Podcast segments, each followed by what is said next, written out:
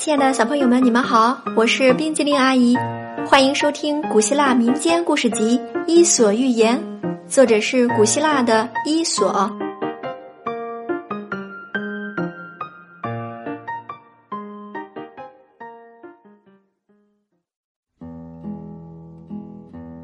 接下来我们要讲的故事是鹰和剑。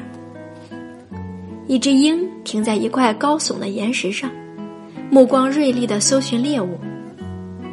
猎人躲藏在大山的缝隙间寻找猎物，发现鹰在那儿，就向他射出一箭。箭射中了鹰的胸口，从他的身体穿过，鹰倒在地上，痛苦的要死。转眼看到了那支箭。唉，残酷的命运啊！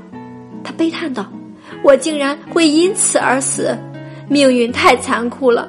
那只射死我的箭，竟然是用我们鹰的羽毛做成的。”